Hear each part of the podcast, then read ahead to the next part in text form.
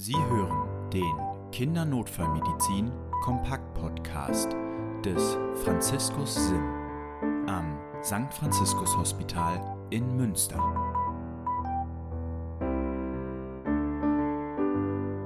Herzlich willkommen zum Kindernotfallmedizin Kompakt Podcast. Mein Name ist Annika Rott. Ich bin Lennart Hützen. Und mein Name ist Christian Erker. Schön, dass ihr wieder eingeschaltet habt. Christian, was machen wir heute?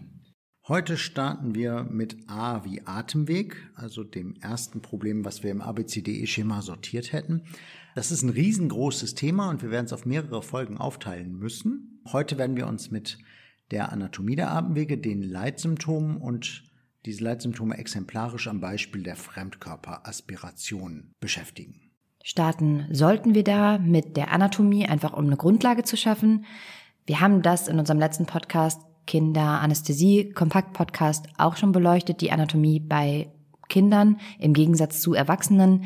Trotzdem wollen wir das hier nicht vernachlässigen und auch einmal so die wichtigsten Aspekte rausarbeiten. Denn gerade bei der Anatomie der Atemwege sind Kinder halt keine kleinen Erwachsenen, sondern da ist die Anatomie ganz anders. Ich starte aber jetzt nicht mit der Anatomie der Atemwege, sondern beim relativ großen Ausladen im Hinterkopf, der in Kombination mit dem kurzen Hals und auch einer großen Zunge einfach bei einem fehlenden Muskeltonus zu einer Atemwegsverlegung führt. Genau, durch den großen Hinterkopf ähm, kommt es dazu, wenn das Kind keinen Muskeltonus hat, dass die Halswirbelsäule nach vorne inkliniert wird und dann liegt man mit dem Kinn auf der Brust da und damit kriegt man relativ schlecht Luft. Ihr könnt jetzt hier nicht sehen, wie wir hier sitzen und es versuchen darzustellen. Aber wenn man sich vorstellt, dass ein Kind ohne Muskeltonus auf einer harten Unterlage liegt, dann würde dabei das Kinn nach vorne fallen. Genau, da kann dann zum Beispiel mal eine Unterpolsterung mit einem Schultertuch Sinn machen. Das werden wir uns aber beim Thema Beatmung nochmal detaillierter angucken. Was haben wir sonst noch für Besonderheiten bei der Anatomie? Na, der Kehlkopf ist anders gelagert. Der Kehlkopf steht deutlich höher. Kann man ja erkennen an der höheren Stimme von einem kleinen Kind. Irgendwann rutscht ja der Kehlkopf nach unten, macht die tiefe Stimme mit dem Adamsapfel beim Herrn. Der höher stehende und steilere Kehlkopf kann Intubationsprobleme machen, denn man muss letztendlich mit einer gebogenen Taschenlampe um die Ecke gucken. Das ist also deutlich steiler vom Winkel, als das später beim Erwachsenen mal wird. Zusätzlich gibt es ein physikalisches Prinzip, das sogenannte Hagen-Posseusche Gesetz. Und dieses Gesetz beschreibt den Flusswiderstand in einer Röhre, also die Druckdifferenz, die ich brauche, um eine gewisse Volumenstromstärke zu erzeugen. Und das ist unter anderem auch auf die Atemwege und auch auf die Atemwege von Kleinkindern anwendbar. Ein wesentlicher Faktor dabei ist der Radius. Denn die Volumenstromstärke ist proportional zur vierten Potenz des Radius. Das klingt jetzt erstmal relativ kompliziert, bedeutet eigentlich aber nur, dass sich kleine Änderungen im Radius exponentiell, also bedeutend, auf die Volumenstromstärke auswirken. Um das einmal ein bisschen anschaulicher darzustellen, würde man den Radius halbieren und alle anderen Faktoren identisch lassen, würde dies in einer Reduktion der Volumenstromstärke auf ein Sechzehntel, also um den Faktor 16, resultieren.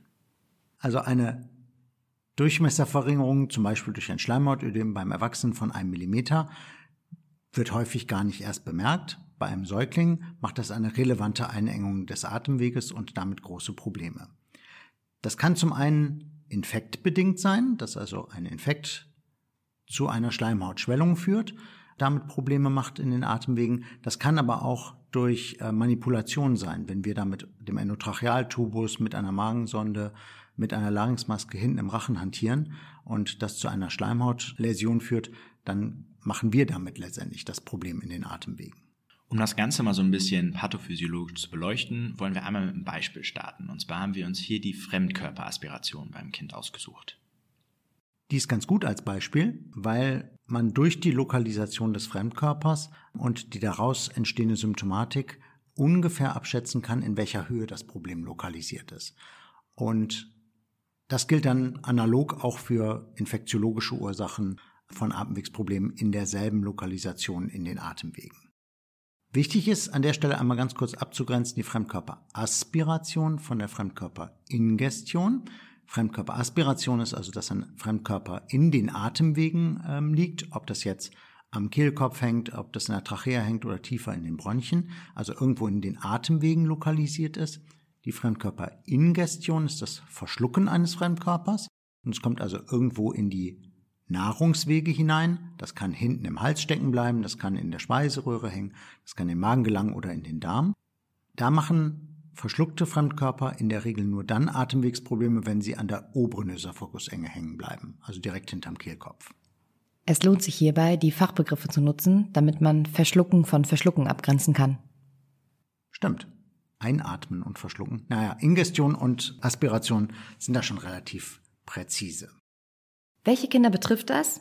Insbesondere in der Kleinkindphase, wenn die Kinder sich alles in den Mund stecken, so Toddler, ne, die krabbeln, man kriegt gar nicht immer so mit, was die alles in den Mund nehmen. Das ist tatsächlich bei der Anamnese auch das Tückischste. Man hat die Kinder ja nicht dauernd immer unter Beobachtung und kleine Fremdkörper liegen halt in vielen Haushalten auch einfach mal so rum. Das heißt, bei der Fremdkörperaspiration ist bei der Sache Anamnese wichtig, überhaupt erst die Möglichkeit einer Fremdkörperaspiration mit einzubeziehen in die Überlegung. Denn häufig wird das akute Ereignis gar nicht als solches wahrgenommen.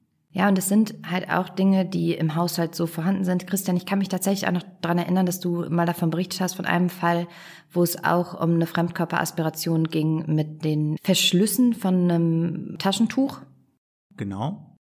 Da gibt's an, diesen, an diesen Taschentuchpackungen gibt es ja immer diese Klebeverschlüsse. Diese ähm, roten Fahnen, also bei Genau, die Spitze ist rot und der Rest ist transparent und Taschentuchpackungen werden ja kleinen Kindern immer irgendwie in die Hand gedrückt, weil die so schön rascheln. Ne? Knistert. Genau. Und dabei kann man auch diese Verschlüsse abnehmen, die sabbern das auch an und nehmen das in den Mund. Ich habe tatsächlich drei Kinder erlebt, die diesen Verschluss abgemacht und irgendwo im Hals, im Rachen und auch im Kehlkopf kleben hatten.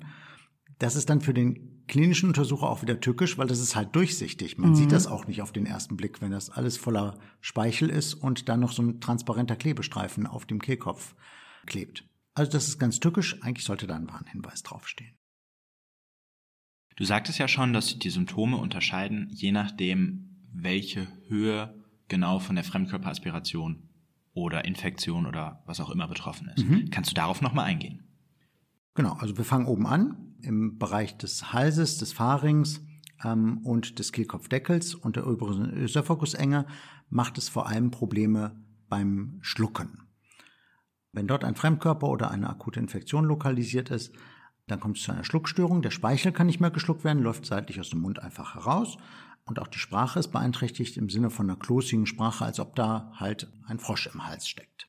Wenn man versucht, bewusst zu schlucken, kann man bemerken, dass der Kehlkopf immobil ist und sich nicht richtig bewegt. Das kann häufig ein Fremdkörper sein, also große Fremdkörper bleiben an der oberen Ösophagusenge stecken. Es gibt aber auch infektiologische Probleme in diesem Bereich. Da ist so ganz typisch die Epiglottitis, also die Kehlkopfdeckelentzündung, die sehr, sehr selten geworden ist, weil der häufigste Erreger dadurch durch eine Impfung abgedeckt sein kann.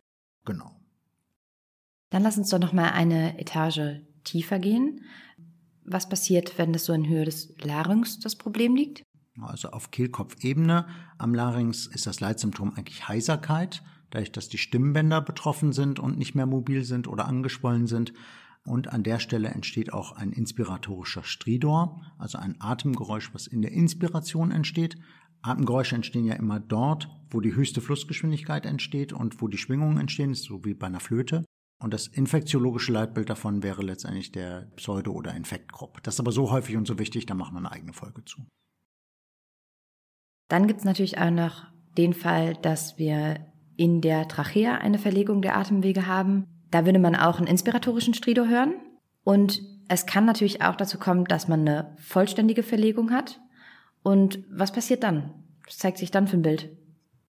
Wenn man einen Fremdkörper aspiriert hat, der die Trachea tatsächlich vollständig okkludiert, dann kommt es eine relativ kurze Zeit zu dem Bild der inversen Atmung. Inverse Atmung sieht ganz merkwürdig aus, wenn man sie das erste Mal gesehen hat. Wird man wahrscheinlich auch sehr selten sehen, oder? Weil das ist ja, gerade wenn man jetzt im Rettungsdienst tätig ist, eher dann ein Moment, der direkt auftritt, den man gar nicht erst sehen würde. Genau, also das ist eine Symptomatik, die passiert bei fulminanten Fremdkörperaspirationen, die zu einer kompletten Verschluss der Trachea führen. Das sieht man auch nur so lange, bis halt der Sauerstoffmangel so ausgeprägt ist, dass es halt zu einer Apnoe kommt. Und zum Bewusstseinsverlust. Genau.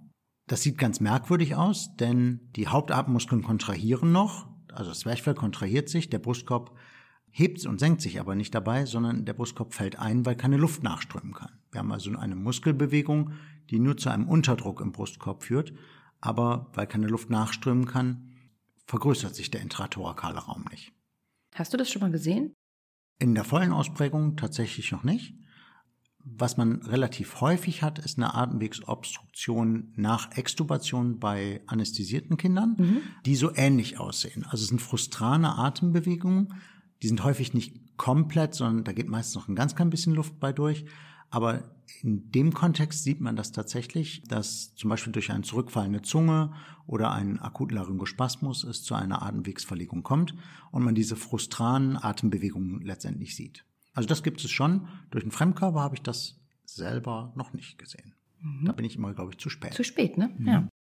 Gut, an diesen Symptomen, die du jetzt gerade beschrieben hast, kann man ganz gut dann nochmal auch Rückschlüsse ziehen, auf welcher Höhe sich das Problem jetzt befindet. Lass uns aber gerne nochmal auch darauf zu sprechen kommen, wie gehen wir jetzt damit um? Also Therapie bei Aspiration. Was machen wir?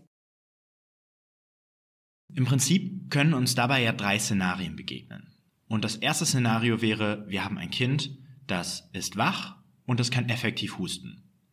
Und dabei ist die wichtigste Aufgabe, das Kind zur Selbstmobilisation des Fremdkörpers anzuleiten. Das heißt, wir motivieren das Kind zum Husten und wir leiten das Kind zum Husten an, damit der Fremdkörper im besten Fall von selbst wieder rauskommt.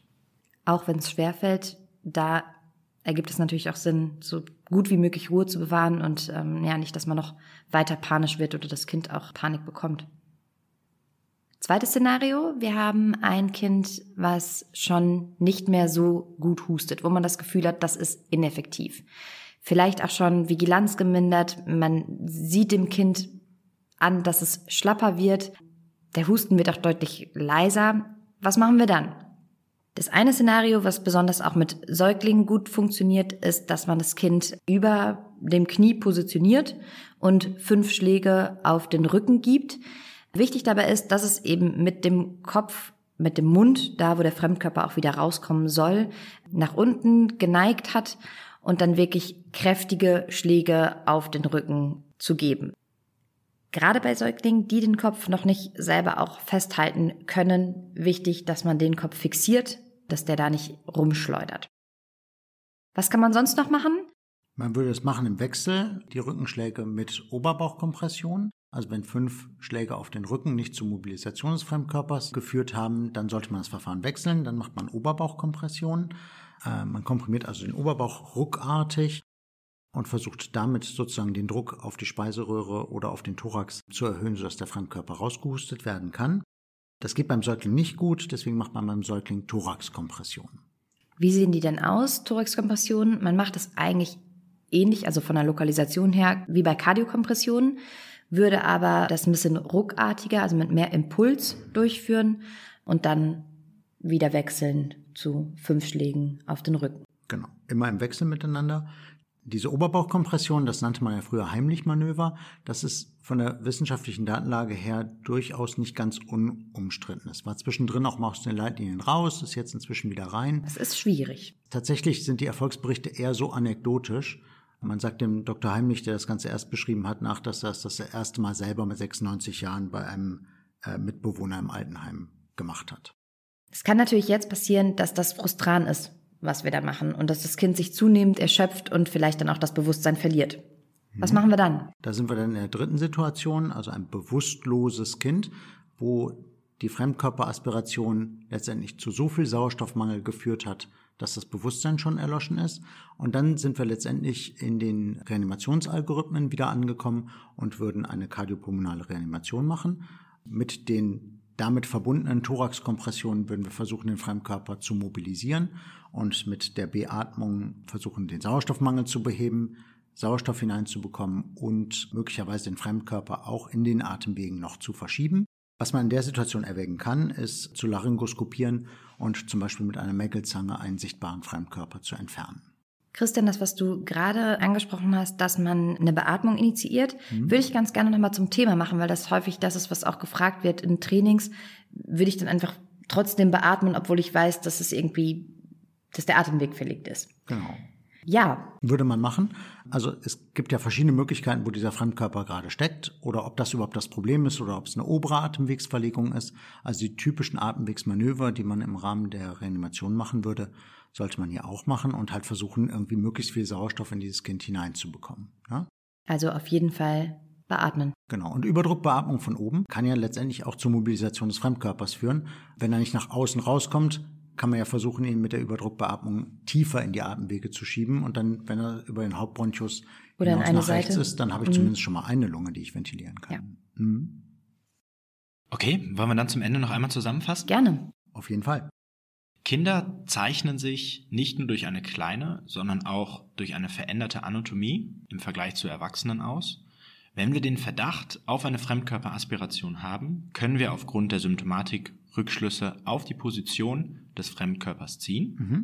Und bei der Therapie einer Fremdkörperaspiration können wir im Grunde drei verschiedene Szenarien unterscheiden. Haben wir ein waches, adäquat hustendes Kind, können wir das Kind zur Selbstmobilisation, also zum aktiven Husten anleiten. Haben wir ein Kind, was nicht mehr selbst effektiv husten kann, müssten wir das Kind mechanisch unterstützen. Und haben wir ein bewusstloses Kind, dann haben wir ein Vorgehen wie bei einem Kreislaufstillstand. Kardiopulmonale Reanimation. Genau. Wir hoffen, die Folge hat euch gefallen. Äh, Wir freuen uns sehr über Anregungen, über Kommentare, über Themenwünsche.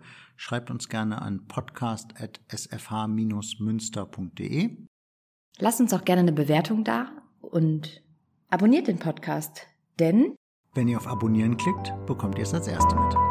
Bis zum nächsten Mal.